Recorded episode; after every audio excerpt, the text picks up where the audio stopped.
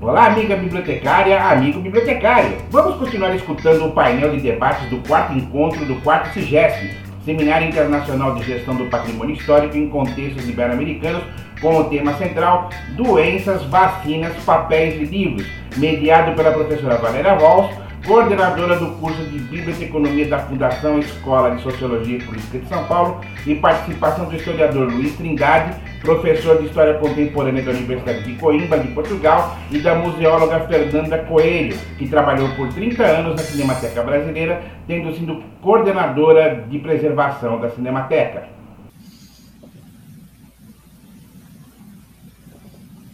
Ok?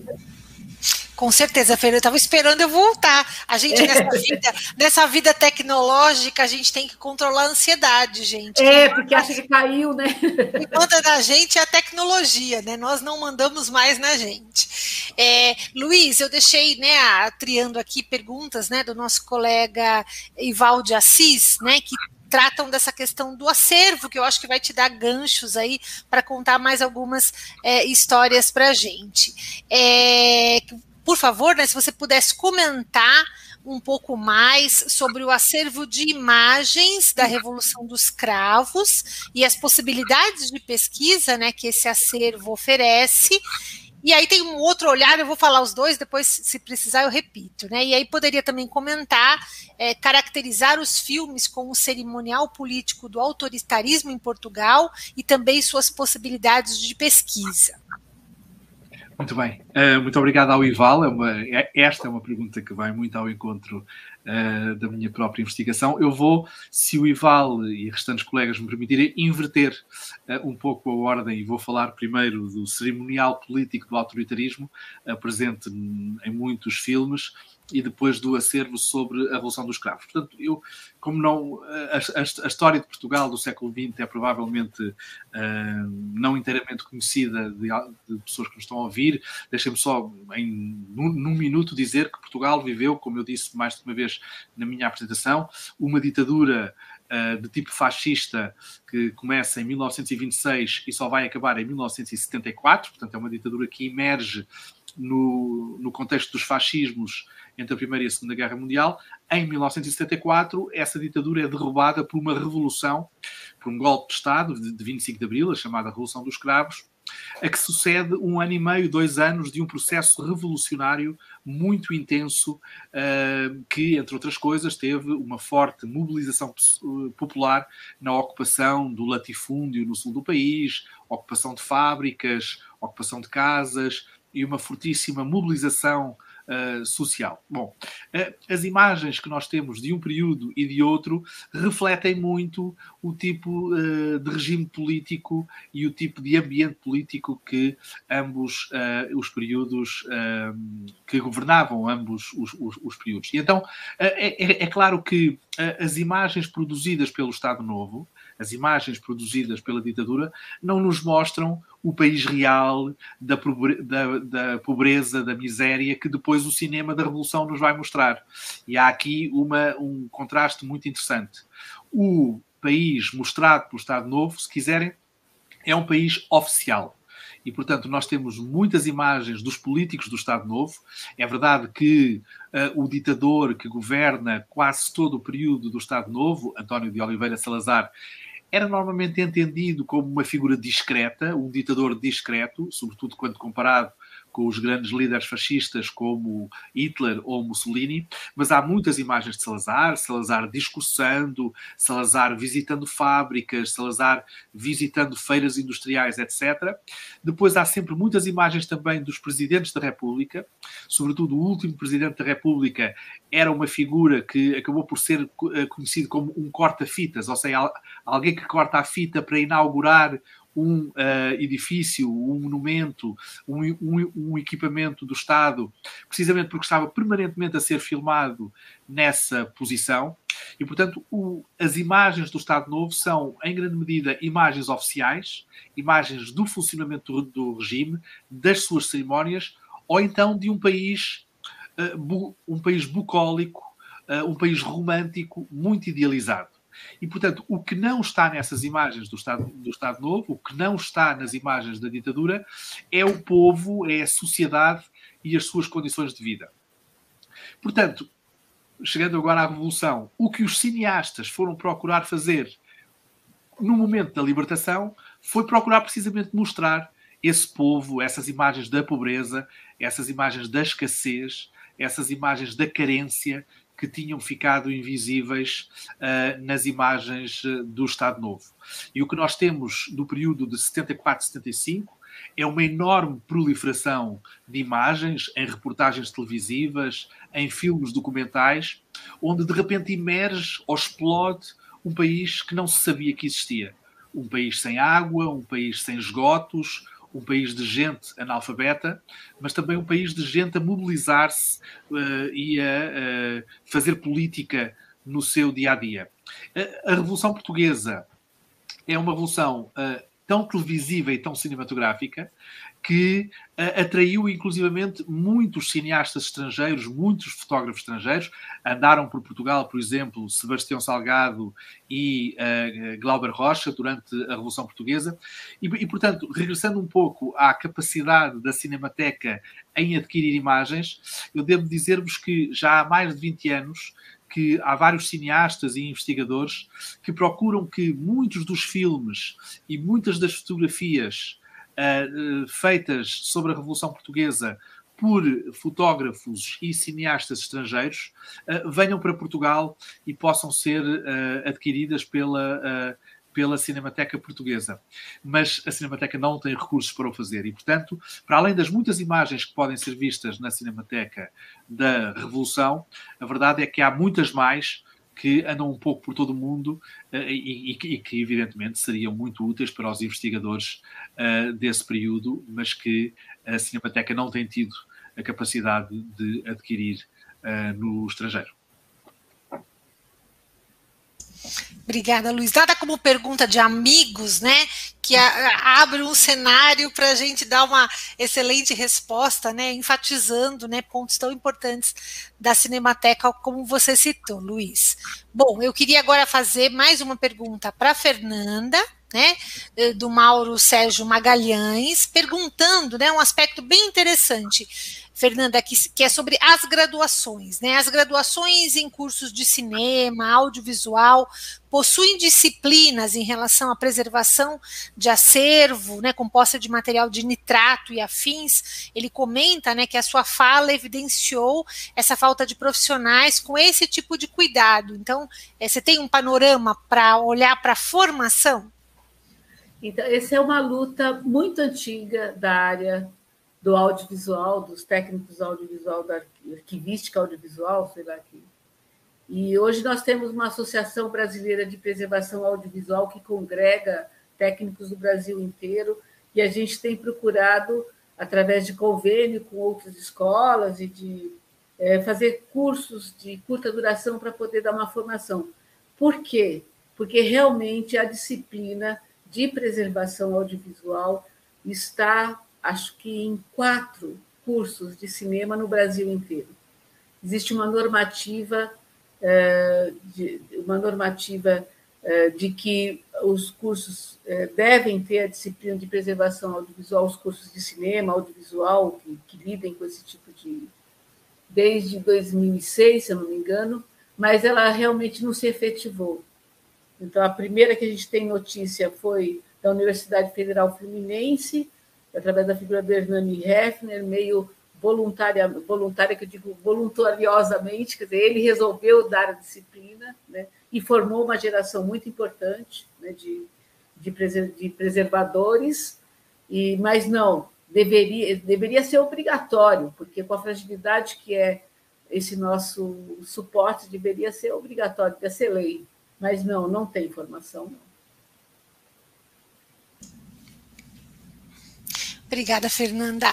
Eu queria aproveitar né, e fazer um, né, trazer à tona um comentário feito pelo Mauro Luiz Peron, né, que ele cita que na Mostra Internacional de Cinema de São Paulo foi exibido o documentário Filme, o registro vivo de nossa memória, que é uma coprodução, né, Espanha e Canadá, que tratando né, esses aspectos das cinematecas, e ele né, diz assim que o filme seja lançado nos cinemas e nas plataformas, mas igualmente na TV aberta, né? E a gente já colocou aqui no bate-papo o link, né? Para quem tiver curiosidade, terminou a live, dá uma clicada para acessar essa indicação né, do nosso colega Mauro Luiz Peron, né, que com certeza vai a, a ajudar a esse entendimento né, da importância das cinematecas é, para a memória, né? A gente está falando aqui Portugal, Brasil, né? A gente está falando da memória de dois países e a gente reforça essa importância.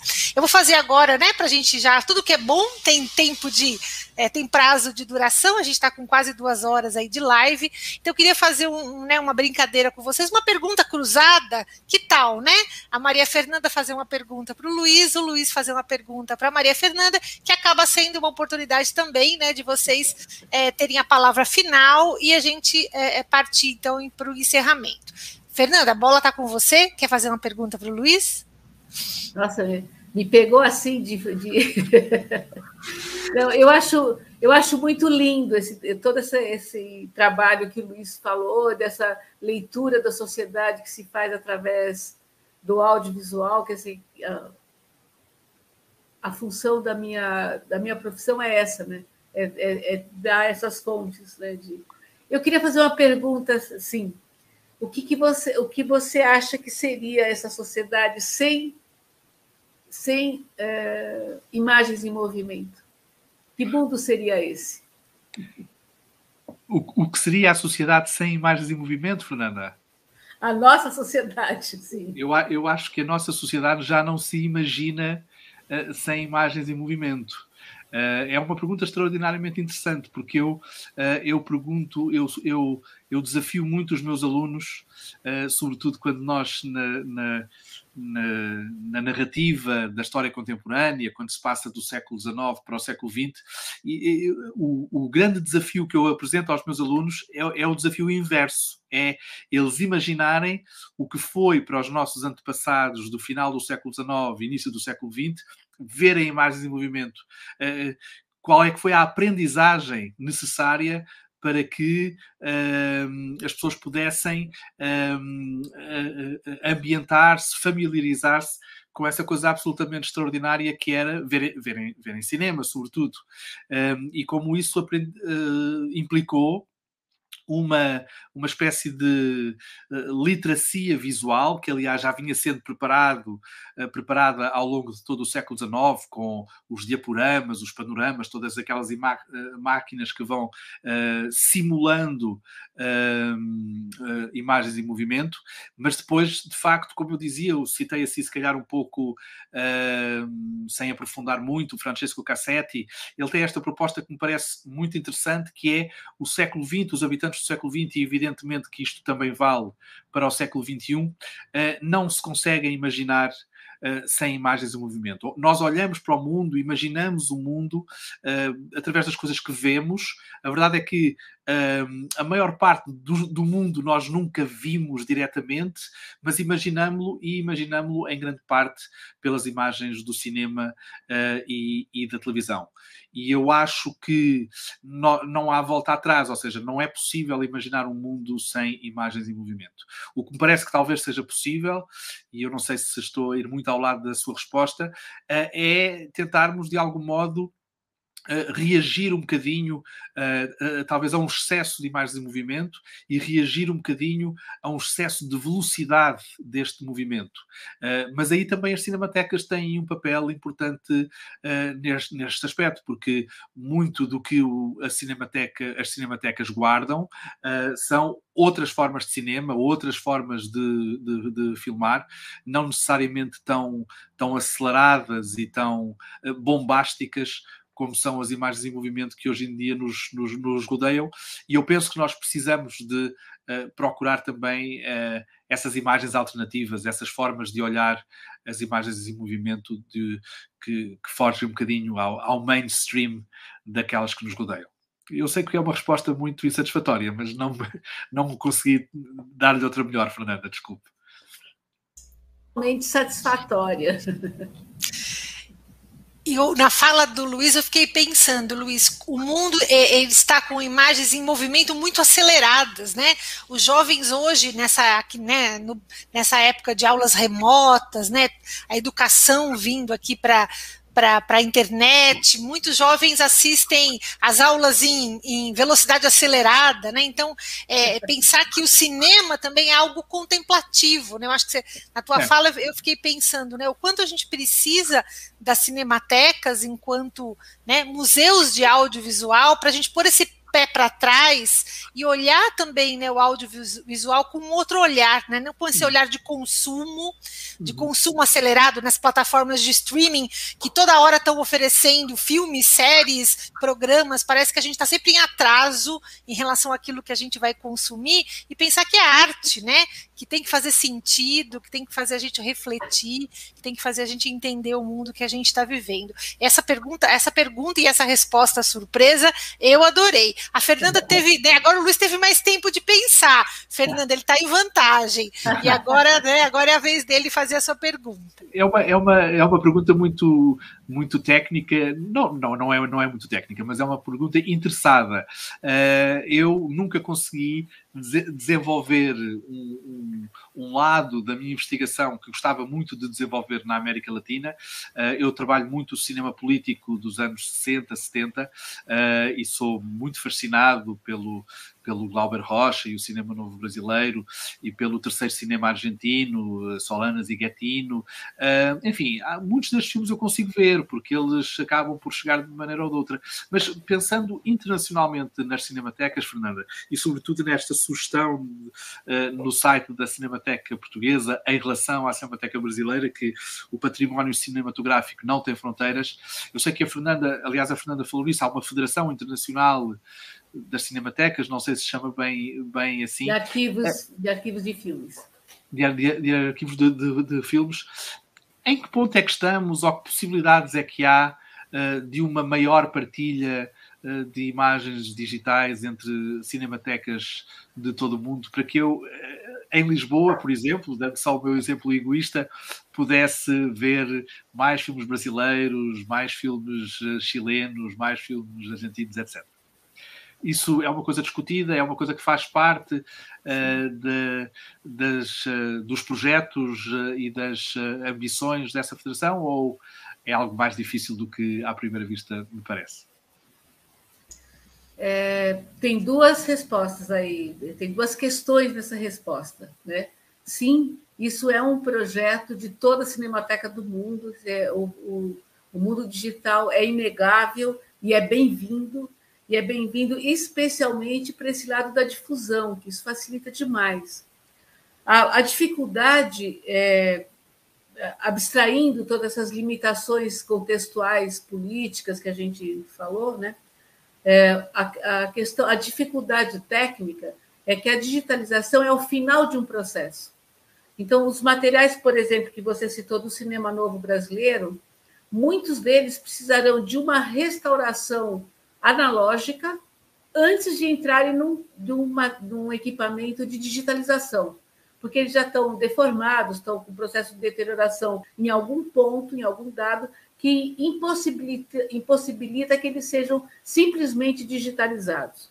Então, é um processo técnico muito é, desejável. Todas as cinematecas do mundo têm como meta oferecer digitalmente o seu acervo mas esse é um processo técnico complicado, ele é complexo, e você, e você não pode fazer aleatoriamente, você precisa ter um plano de digitalização para poder ter é, condições de ter uma plataforma que dê sustentação, você, ah, você escolher codecs que, se, que conversem entre si, você ter segurança do, de que não seja pirateado, porque as cinematecas em geral são depositárias de obras, não são donas patrimoniais dessas obras. Então, é uma questão complexa tecnicamente, mas em algum momento, em, em algum momento, sim, as coisas.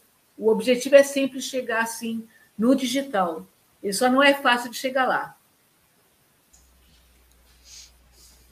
Obrigado. Obrigada, Fernanda. Só queria que você fizesse uma complementação, por favor. A Munditeca está perguntando aqui qual é o nome da associação que você citou, é, para você puder repetir, só para ela tomar nota, por favor, Fernanda. Claro. É a BPA, Associação Brasileira de Preservação Audiovisual. Ela tem um canal, ela tem um site na internet e tem um canal no YouTube que tem alguns debates e, enfim, é isso. Associação Brasileira de Preservação Audiovisual. Uh, se alguém quiser me escrever, eu posso passar os links, mas agora nesse momento não tenho de imediato. Não, a gente já recuperou aqui, estou colocando aqui para o Tiago, ele coloca para a gente, por favor, Tiago, no bate-papo, Associação Brasileira, é a a, a BPA, a BPA né? É, Associação. Brasileira de Preservação Audiovisual. Então, quem quiser acessar, fica fácil. É, eu queria chamar novamente aqui para nossa sala virtual a Ana, né, da, do CRB, para ela, como anfitriã, fazer as honras da casa e finalizar. Antes disso, né, já me despeço de vocês. Queria agradecer muito pelo convite. Aprendi muito com vocês, professores. Olha que assisti uma aula na primeira fileira, é digno de, né, né, de, de merecimento. Fiquei muito honrada de estar aqui na primeira fila assistindo a fala de vocês. Acho que extremamente oportuna. E queria, então, Luiz, muito prazer, né? Adorei te conhecer. Fernanda, né? Minha amiga de muitas décadas. Então, mais uma vez, foi ótimo te encontrar, mesmo que a distância. E a Ana Cláudia também, uma pessoa muito querida. Então, Ana, estou te devolvendo a palavra e agradeço muito pelo convite. Muito obrigado, Valéria. Obrigada, Valéria. Imagina, Valéria, eu que agradeço pela excelente mediação, não, não esperar de outra forma, agradeço mesmo, agradeço também ao Luiz, a Maria Fernanda, pelo que vocês colocaram, foi um aprendizado, realmente, Cavaléria tem razão, a gente está aqui aprendendo com vocês, né?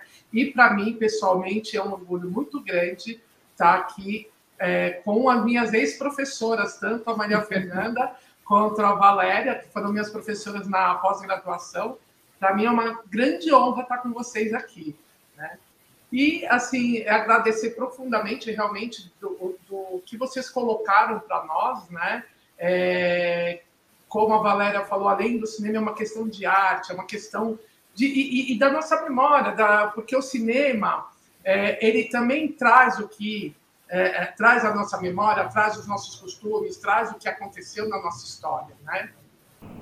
Bem, amiga bibliotecária, amigo bibliotecário, este foi o último episódio da série sobre o quarto CIGESP, Seminário Internacional de Gestão do Patrimônio Histórico em Contextos Ibero-Americanos.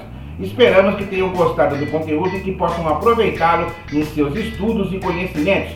Voltaremos em breve com novos programas. Lembrando que o podcast Informaré está disponível quinzenalmente nas plataformas Anchor FM, Google Podcasts, iTunes e Spotify e sempre às terças-feiras. Eu sou Vanderlei Abreu, jornalista e radialista e apresentei esse episódio do podcast Informaré. Até o próximo programa.